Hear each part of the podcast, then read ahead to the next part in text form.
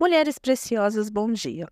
Nos últimos devocionais, nós falamos muito sobre vários temas ligados à primavera.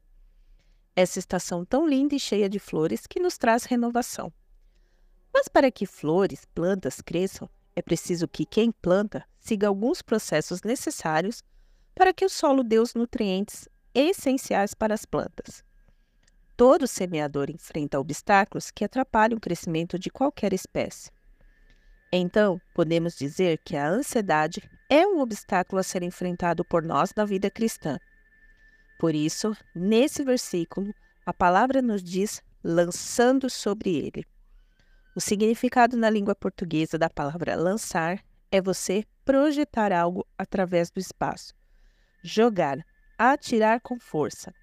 Então, lançar é um ato intencional, porque pense, não tem como eu lançar algo se eu não for intencional naquilo, se eu não dispor de certo esforço para aquilo que eu estiver lançando seja de fato arremessado para longe e atinja o alvo pretendido.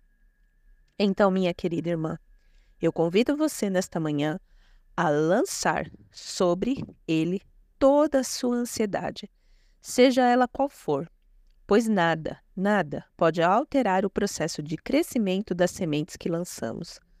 Muitas vezes queremos ver logo o fruto nascer, mas devemos nos lembrar que enquanto tudo acontece debaixo da terra, o nosso único trabalho é descansar nele, porque ele tem cuidado de nós.